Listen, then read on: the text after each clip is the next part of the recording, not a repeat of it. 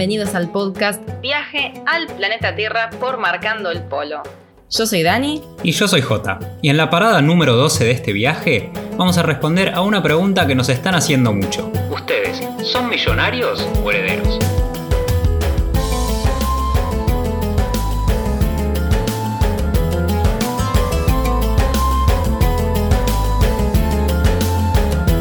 Ya estamos acostumbrados a que la gente nos pregunte si somos millonarios, si nos financian los viajes nuestros padres, si tenemos sponsors, bueno, un montón de preguntas relacionadas con la plata y los viajes, que es normal, ¿no? Que la gente tenga estas dudas.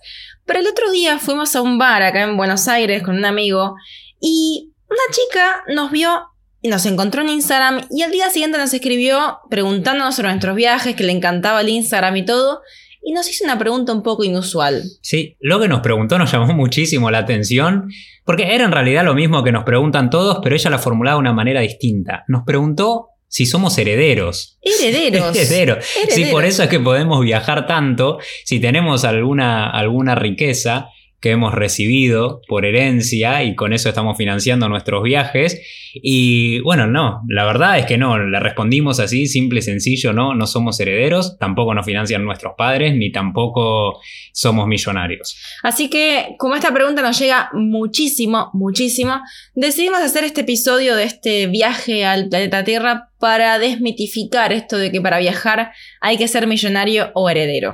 Sí, no hay que tampoco tener un gran presupuesto muy, muy, muy grande. Nosotros tratamos esto de siempre, que hay muchísimas maneras de viajar haciéndolo, haciendo el viaje económico. A veces uno dice, bueno, sí, pero si yo me quiero ir a Asia, como por donde viajan más ustedes, me sale carísimo el pasaje. Bueno, no es necesario irse a la otra punta del mundo si uno lo que quiere es viajar. Hay un montón de maneras de empezar a viajar desde acá, empezar cerca, salir a dedo, viajar en tren.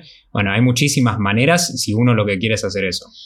Algo a tener en cuenta es que para viajar no necesitas, o sea, necesitas plata, pero más que plata necesitas ganas de viajar.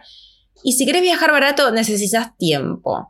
El otro día leía en, el Instagram de los chicos de Hola Mondo que decían que podés viajar con plata o con tiempo. Y es tal cual, porque si uno viaja con poco tiempo, el viaje le va a salir más caro, indefectiblemente, porque no va a tener flexibilidad, porque va a tener que elegir los medios de transporte más caros, porque va a tener que reservar el alojamiento con anticipación. A veces uno puede viajar solamente en temporada alta, por lo tanto los precios suben. Entonces, cuanto más rápido uno viaje, más caro va a salir. Sí, también cuanto más local uno viaje, más barato se hace. Hace mm, unos días volvió de viaje una, una conocida que se fue por el sudeste asiático.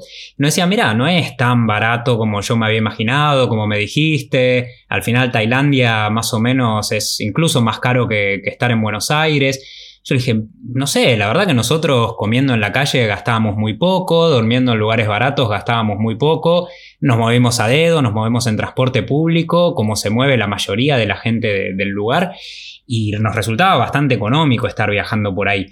Claro, la gente por ahí, otros que, que, tienen menos tiempo o que no quieren viajar tan local y van a comer a restaurante de comida occidental, que hay un montón, pero obviamente son muchísimo más caros, o van a hoteles más lindos es como decíamos antes, depende de las prioridades que tenga uno, de la manera que quiera viajar uno y del tiempo que tenga también, porque si te tenés que estar moviendo en avión de una punta a la otra porque querés ir de un destino al otro saltando, te va a salir muchísimo más caro que si tenés tiempo, que si te tomas un tren o si te tomas un, un micro local.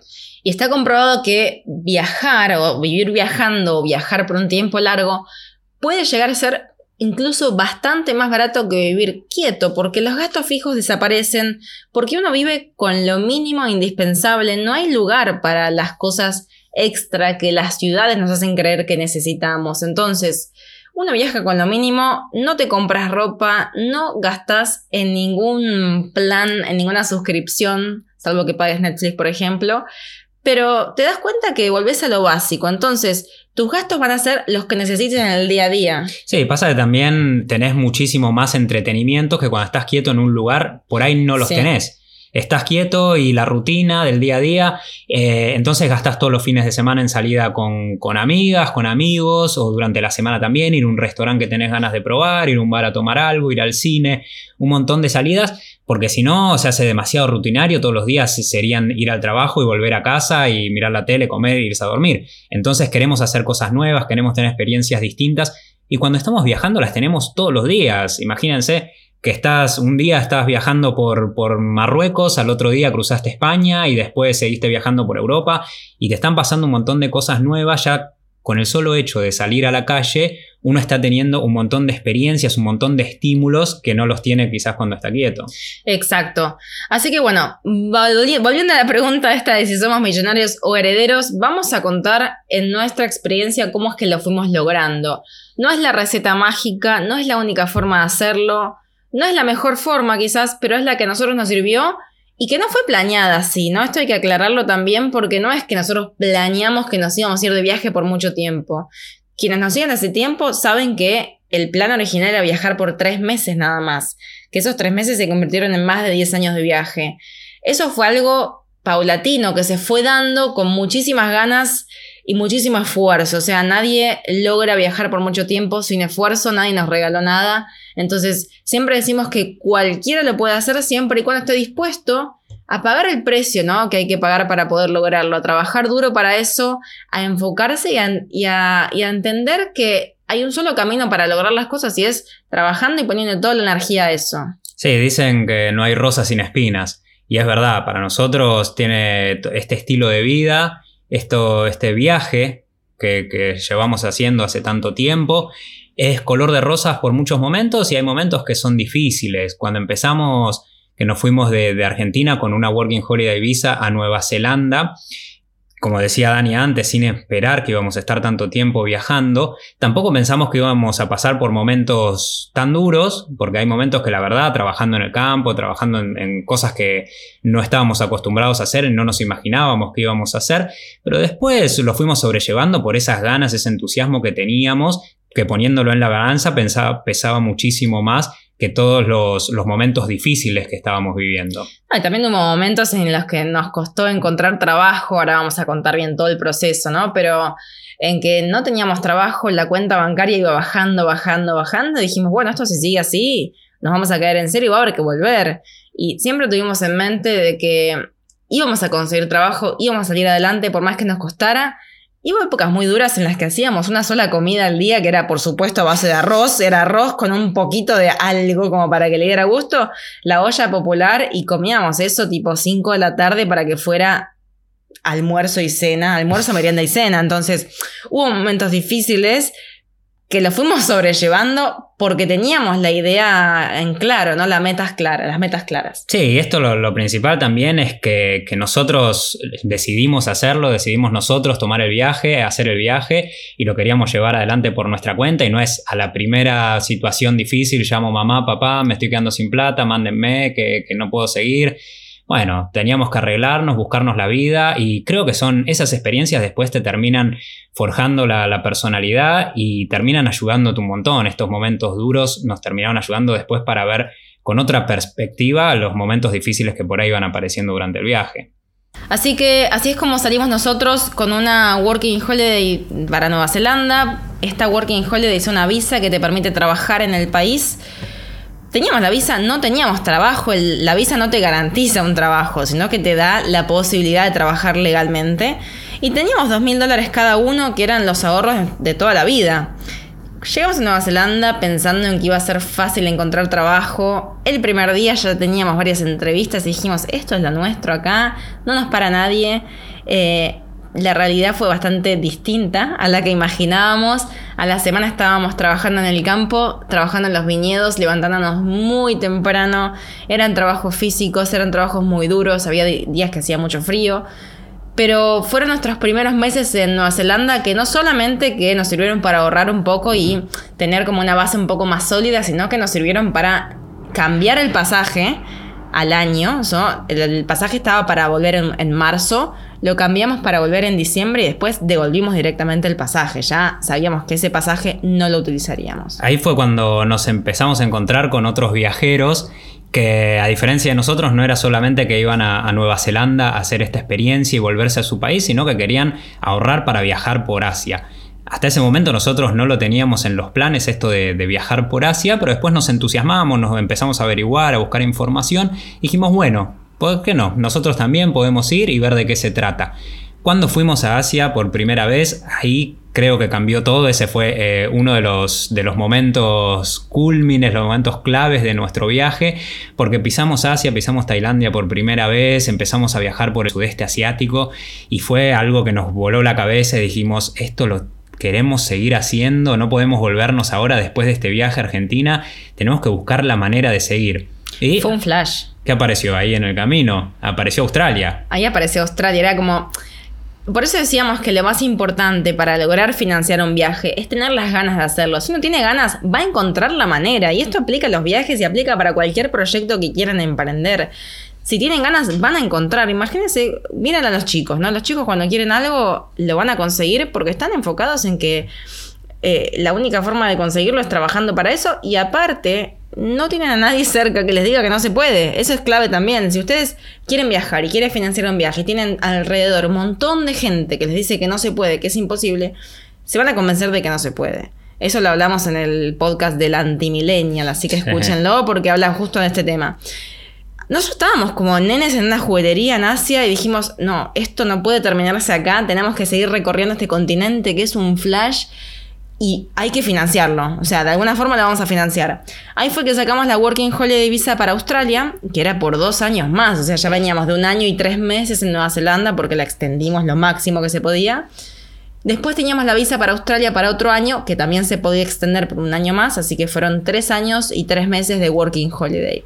Todavía estábamos viajando por el sudeste asiático que ya empezábamos a planear otros viajes por Asia. Eso nos pasa también constantemente, esas ganas de seguir viajando y ver el mapa y decir, uy, si acá eh, estamos recorriendo Tailandia, Vietnam, Camboya, Laos, veíamos el mapa y, y veíamos India, China, Mongolia, Nepal nos imaginábamos todo lo que podíamos hacer en esos lugares, cómo serían, cómo viviría la gente. Bueno, nos empezamos a llenar de curiosidad y dijimos, no, tenemos que seguir haciéndolo. Es que cuando uno más viaja se da cuenta de cuánto desconoce, porque cuando uno pasa toda la vida o mucho tiempo en un mismo lugar, no se da cuenta de lo que se pierde. Esto también hay que tenerlo en cuenta. La ignorancia a veces es felicidad. Cuando te das cuenta de todo lo que estás perdiendo, decís, te agarra una, una, ansiedad que decís, no, no puede ser. Tengo todo el mundo a disposición, tengo que encontrar la manera de conocerlo. Y ahí fue que empezamos a ver la manera cuando la segunda Working Holiday de Australia se estaba por terminar. Primero empezamos a ver posibilidades de otras Working Holiday, pero allá por el 2010-2011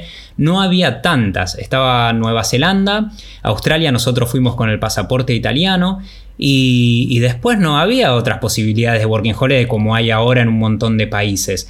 Queríamos ir a, Reino Unido quizás a trabajar, pero llegó un momento que dijimos, no, ya está, listo, ya pasó esta etapa de las Working Holiday, tenemos que ver la manera... Años haciendo esos trabajos ya fue suficiente. Suficiente, suficiente de trabajar en el campo, de trabajar en, hoteles, en restaurantes, que no los quiero ver más, las cocinas, los restaurantes, creo que me quedó un trauma de por vida, no quiero entrar más a una cocina de restaurante con todo el estrés que eso conlleva.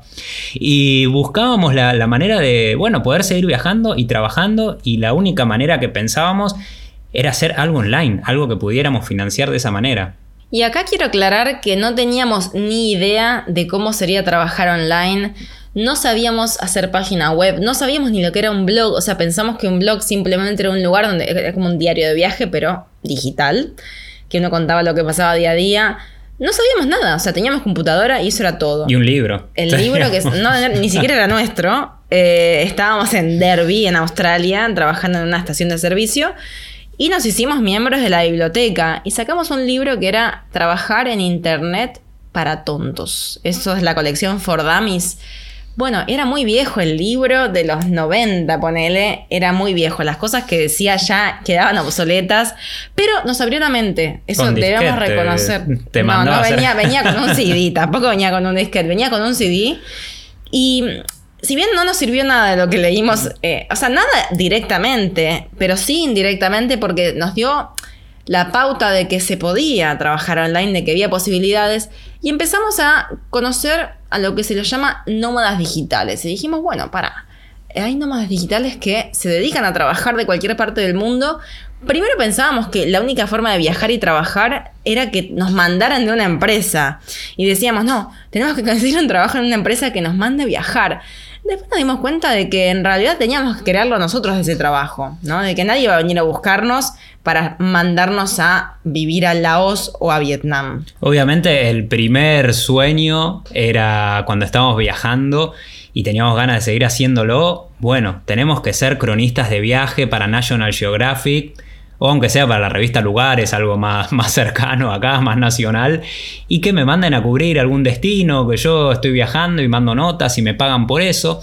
y bueno, y al final de cuentas no terminó siendo tan, tan distinto porque lo que nos gustaba sí era eso, escribir. Nosotros ya escribíamos durante nuestros viajes todo en, en cuadernos que íbamos llevando en la mochila, que después la mochila ya se hacía pesadísima y teníamos que mandarlo por correo, y sacar fotos y contar lo que, lo que estábamos viviendo, cómo vivía la gente en esos lugares del mundo que quizás no eran tan conocidos para quienes lo podrían leer. Y así fue que abrimos Marcando el Polo, principalmente con la idea de transmitir nuestras experiencias y de ayudar a la gente a viajar. Nunca imaginamos que Marcando el Polo se iba a convertir no solamente en nuestra mm, herramienta de trabajo, sino en nuestra mejor carta de presentación, porque nunca abrimos marcando el polo pensando en que se convertiría en nuestro trabajo. Lo abrimos más que nada con la intención de ayudar a la gente a viajar si se fijan en Marcando el Polo, tenemos un enfoque muy práctico, muy de compartir todos los datos que vamos consiguiendo con lo que nos hubiera gustado leer antes de viajar. Sobre todo el, enfoque práctico y el enfoque cultural, ¿no? Porque a veces uno se encarga de planear un viaje en cuanto a dónde alojarse o dónde comer pero también hay que prepararse mentalmente y culturalmente para poder aprovechar ese viaje al máximo. Creo que una gran enseñanza que nos dio marcando el pueblo, que nos sigue dando siempre, es que todos los proyectos que uno haga tienen que nacer siempre del corazón y hay que ejecutarlos con pasión. Y si nacen del corazón uno tiende a ejecutarlos con pasión. Y hay momentos que son difíciles, que uno cuando está viajando quizás no tiene ganas de llegar a la noche y ponerse con la computadora, a escribir las cosas que pasaron durante el día, a subir un post o a la larga después de que nosotros cuando empezamos a publicar artículos en Marcando el Polo, empezamos a recibir ofertas de páginas que querían que escribiéramos para ellos, de algunos medios impresos también.